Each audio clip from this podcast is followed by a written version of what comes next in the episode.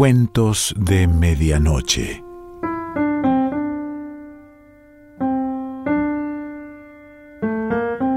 El cuento de hoy se titula El collar de perlas y pertenece a William Somerset Maugham.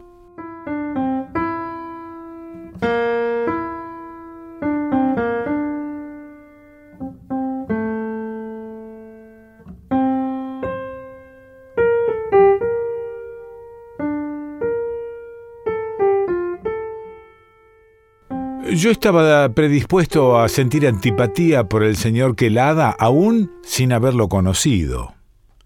La guerra acababa de terminar y el tráfico de pasajeros en las líneas oceánicas era intenso. Era difícil encontrar lugar y había que tomar lo que ofrecieran los agentes. No se podía esperar un camarote para uno solo, y yo agradecía el mío con solo dos camas. Pero cuando escuché el nombre de mi compañero, mi corazón se hundió. Sugirió puertas cerradas, la exclusión total del aire nocturno. Ya era bastante malo compartir un camarote por catorce días con cualquiera. Yo viajaba de San Francisco a Yokohama pero habría sido menos mi consternación si el nombre de mi compañero de cuarto hubiera sido Smith o Brown. Cuando subí a bordo ya se encontraba ahí el equipaje del señor Quelada. No me gustó su aspecto. Había demasiadas etiquetas en las valijas y el baúl de ropa era demasiado grande. Había desempacado sus objetos para el baño, y observé el excelente Monsieur Coty, porque en el lavabo estaba su perfume, su jabón para el pelo y su brillantina. Los cepillos del señor Quelada, ébano con su monograma en oro, habrían estado mejor para una friega. El señor Quelada no me gustaba en absoluto. Fui al salón fumador, pedí un paquete de cartas y empecé a jugar paciencia. Apenas había empezado cuando un hombre vino y me preguntó si no se equivocaba al pensar que mi nombre era tal y tal. Yo soy Quelada, añadió con una sonrisa que dejaba ver una fila de dientes brillantes, y se sentó. Oh, sí, compartimos un camarote, creo. Eso es suerte, diría yo. Uno nunca sabe con quién lo van a poner. Me alegré cuando supe que usted era inglés. Soy partidario de que nosotros, los ingleses, nos congreguemos cuando estamos en el extranjero. Usted me entiende. Parpadeé. ¿Es usted inglés? pregunté, quizá con falta de tacto. Eh, bastante. Usted no creerá que soy estadounidense, ¿o sí? Británico hasta la médula, eso es lo que soy. Para probarlo, el señor Quelada sacó su pasaporte del bolsillo y lo desplegó bajo mi nariz. El rey Jorge tiene muchos súbditos extraños. El señor Quelada era bajo y de complexión robusta, bien afeitado y de piel oscura, con una nariz carnosa y ganchuda y ojos grandes y brillantes. Su cabello era negro, levemente rizado. Hablaba con una fluidez en la que no había nada inglés y sus gestos eran exuberantes. Estuve seguro de que una inspección más detenida a su pasaporte habría traicionado el hecho de que el señor Quelada hubiera nacido bajo el cielo azul que suele verse en Inglaterra. ¿Qué toma usted? me preguntó. Lo miré con vacilación. La prohibición estaba en vigor y todo indicaba que el barco estaba seco. Cuando no estoy sediento, no sé qué me desagrada más, si el ginger ale o el refresco de limón, pero el señor Quelada me dirigió una brillante sonrisa oriental. Whisky con soda o un martini seco. Usted solo tiene que decirlo. Sacó un frasco de cada uno de sus bolsillos y los puso en la mesa ante mí. Escogí el martini y llamando al camarero ordenó una jarra de hielo y un par de vasos. Muy buen cóctel, dije yo. Bueno, hay muchos más en el lugar de donde vino este, y si tiene amigos a bordo, dígales que tiene un camarada que posee todo el licor del mundo. El señor Quelada era platicador. Habló de Nueva York, de San Francisco, discutió obras de teatro, películas, política, era patriótico. La bandera inglesa es un buen paño, pero cuando es ondeada por un señor de Alejandría o Beirut, no puedo evitar sentir que de algún modo pierde algo de su dignidad. El señor Quelada era familiar. No deseo darme aires, pero no puedo evitar sentir que lo apropiado para un extraño total es poner Señor antes de mi nombre cuando se dirige a mí. El señor Quelada, sin duda, para que yo me sintiera cómodo, no empleaba tal formalidad. No me gustaba el señor Quelada. Yo eh, había hecho a un lado las cartas cuando se sentó, pero ahora, pensando que para esta primera ocasión nuestra plática ya había durado bastante, seguí con mi juego. El tres sobre el cuatro, dijo el señor Quelada. No hay nada más exasperante cuando usted está jugando paciencia, que le digan dónde poner la carta que ha volteado antes de que la haya visto usted mismo. Está saliendo, está saliendo, gritó él. El diez sobre la J. Furioso, di por terminado el solitario. Entonces él tomó el paquete. ¿Le gustan los juegos de cartas? No, odio los juegos de cartas, contesté. Eh, solo le mostraré este. Me mostró tres. Entonces dije que bajaría al salón comedor y apartaría lugar a la mesa. Oh, eso está bien, dijo él. Ya aparté un lugar para usted. Pensé que, como estábamos en el mismo cuarto, podríamos sentarnos en la misma mesa. Repito que no me era simpático el señor Quelada. No solo compartía un camarote con él y comía con él tres comidas al día, sino que no podía caminar por el puente sin su compañía. Era imposible desairarlo, a él nunca se le ocurría que no fuera deseado. Estaba seguro de que usted sería tan feliz de verlo como él a usted. En su propia casa, usted lo habría sacado a patadas y cerrado la puerta en su cara sin que él tuviera la sospecha de que no era un visitante bienvenido. Era bueno para relacionarse y en tres días conocía a todos a bordo. Manejaba todo manejaba las loterías, conducía las subastas, recogía el dinero para los premios a los deportes, entregaba fichas y dirigía los juegos de golf, organizaba el concierto y el baile de trajes típicos. Estaba en todas partes, siempre. Con certeza era el hombre más odiado en el mundo. Lo llamábamos el señor Sabelo todo, incluso en su cara lo tomaba como un halago, pero era en las comidas cuando resultaba más intolerable. La mayor parte de una hora nos tenía a su merced. Era entusiasta, jovial, locuaz y argumentativo.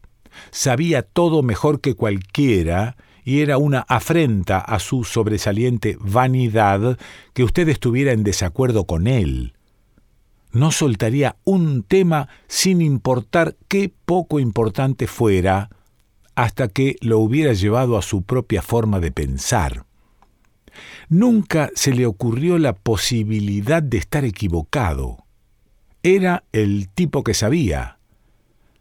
Nos sentamos ante la mesa del doctor. El señor Quelada impondría su estilo, porque el doctor era perezoso y yo era un indiferente total, excepto por un hombre llamado Ramsay que también se sentó ahí. Era tan dogmático como el señor Quelada y resentía amargamente la arrogancia levantina. Las discusiones que tuvieron fueron encendidas e interminables. Ramsay estaba en el servicio consular estadounidense y radicado en Kobe. Era un gran tipo corpulento del medio oeste con grasa suelta debajo de una piel apretada y se desbordaba en su ropa de almacén. Regresaba a su puesto luego de recoger a su mujer en Nueva York, que había pasado un año ahí. La señora Ramsay tenía su gracia, con formas agradables y sentido del humor. El servicio consular es mal pagado, y ella se vestía muy sencillo, pero sabía cómo portar su ropa. Lograba un efecto de serena distinción. No le habría prestado ninguna atención especial, pero ella poseía una cualidad que puede ser bastante común entre las mujeres, pero actualmente no es común en su apariencia. En ella brillaba como una flor en un frac. Una noche en la cena la conversación derivó por suerte sobre el tema de las perlas. En los periódicos habían aparecido muchas notas sobre las perlas cultivadas que estaban fabricando los astutos japoneses y el doctor señaló que éstas disminuirían el valor de las verdaderas inevitablemente. Ya eran muy buenas y pronto serían perfectas. El señor Quelada, como era su costumbre, se arrojó sobre el nuevo tema. Nos dijo todo lo que había que saber sobre las perlas. Yo no pensé que Ramsay supiera nada sobre ellas en absoluto, pero no pudo resistirse a tener un choque con el levantino, y en cinco minutos estábamos en medio de una discusión acalorada. Antes había visto a aquelada vehemente y voluble, pero nunca tan vehemente y voluble como ahora. Al fin algo que dijo Ramsay lo prendió porque dio un puñetazo en la mesa y gritó Bueno, yo debo saber de lo que hablo. Voy a Japón para ver este asunto de las perlas japonesas. Estoy en el negocio y no existe un hombre que les diga que lo que yo digo sobre las perlas es falso. Conozco las mejores perlas del mundo y lo que yo no sepa de perlas no vale la pena saberlo. Esto era una noticia para nosotros porque el señor Quelada, con toda su locuacidad, no había dicho a nadie cuál era su negocio. Sabíamos vagamente que iba a Japón para alguna diligencia comercial. Miró alrededor de la mesa en forma triunfal. Nunca serán capaces de hacer una perla cultivada que un experto como yo no pueda detectar con medio ojo, señaló el collar que llevaba la señora Ramsay. Puede creerme, señora Ramsay, ese collar que usted lleva nunca valdrá un centavo menos que ahora. La señora Ramsay se ruborizó con modestia y deslizó el collar dentro de su vestido. Ramsay se aproximó nos miró mientras asomaba una sonrisa en sus ojos. Es un bonito collar el de la señora Ramsay, ¿no es así? Eh, lo percibí de inmediato, contestó el señor Quelada, y me dije, no cabe duda, son perlas legítimas. Eh, no las compré yo mismo, claro está. Me interesaría saber cuánto piensa usted que cuestan. En el comercio por ahí unos eh, quince mil dólares, pero si se compró en la Quinta Avenida no me sorprendería que se hubieran pagado hasta treinta mil dólares. Ramsay sonrió secamente. Sin duda, le sorprendería saber que la señora Ramsay compró ese collar la víspera de nuestra salida de Nueva York por 18 dólares en uno de los grandes almacenes de la ciudad. El señor Quelada enrojeció. Nada de eso. No solo es legítimo, sino es un collar tan bueno por su tamaño como nunca he visto. ¿Apostaría por eso? Le apuesto cien dólares a que es imitación. De acuerdo. Oh, Ulme, no puedes apostar sobre un hecho cierto, dijo la señora Ramsay. Ella tenía una sonrisa gentil en los labios y un tono suavemente desaprobatorio. ¿No puedo? Si tengo la oportunidad de obtener dinero así de fácil, sería un gran tonto si no lo tomara. Pero ¿cómo puede probarse? añadió ella. Solo es mi palabra contra la del señor Quelada. Déjeme mirar el collar, y si es una imitación se lo diré de inmediato. Puedo permitirme perder cien dólares, dijo el señor Quelada. Quítatelo, querida, deja que el caballero lo mire tanto como quiera.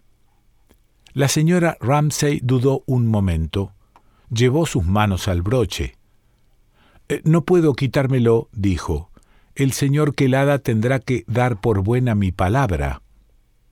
Tuve una súbita sospecha de que iba a ocurrir algo desafortunado, pero no se me ocurrió nada que decir. Ramsay brincó. Yo lo desataré. Le entregó el collar al señor Quelada. El levantino sacó una lupa de su bolsillo y lo examinó detenidamente. Una sonrisa de triunfo se extendió en su suave cara morena.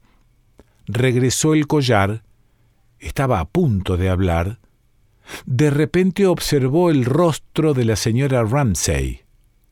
Estaba tan blanca que parecía a punto de desmayarse.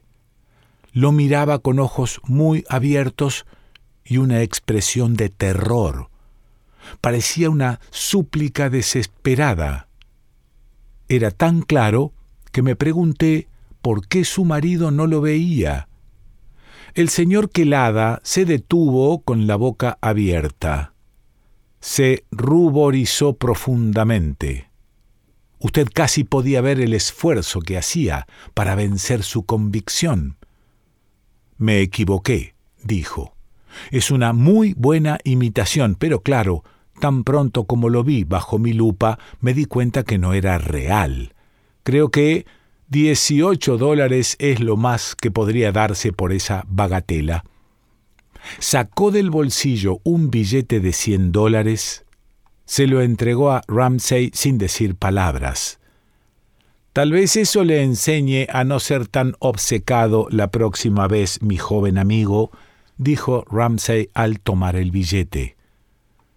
Percibí un temblor en las manos del señor Quelada. La historia se esparció por el barco, como hacen las historias, y tuvo que soportar muchas bromas esa noche se consideraba todo un triunfo haberlo vencido en algo, pero la señora Ramsay se retiró a su cuarto con un fuerte dolor de cabeza. Por la mañana me levanté y empecé a rasurarme. El señor Quelada yacía en su cama fumando un cigarro. De repente escuché el pequeño sonido de un roce y vi una carta que empujaban por debajo de la puerta. Abrí la puerta y miré. No había nadie. Levanté la carta y vi que estaba dirigida a Max Quelada. Estaba escrita en letras negras. Se la entregué. ¿De quién será? preguntó al abrirlo. Oh, exclamó sacando del sobre no una carta, sino un billete de cien dólares. Me miró y se ruborizó. Rompió el sobre y me dijo entregándomelo, ¿podría arrojarlos por la ventanilla? Así lo hice y entonces observé una velada sonrisa. A nadie le gusta que lo vean como un perfecto idiota, dijo. Entonces, ¿las perlas eran legítimas? le pregunté. Si yo tuviera una esposa joven y bonita como esa, no la dejaría pasar un año en Nueva York mientras yo estuviera en Kobe, dijo él. En ese momento no me fue tan antipático del todo el señor Quelada. Sacó su cartera y puso en ella el billete de cien dólares. William Somerset Maugham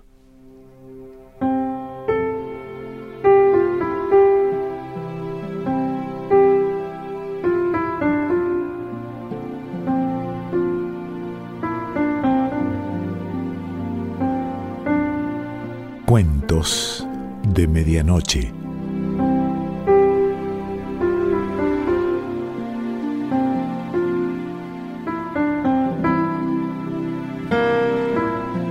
Selección Pancho Mondino. Idea y lectura Quique Pessoa.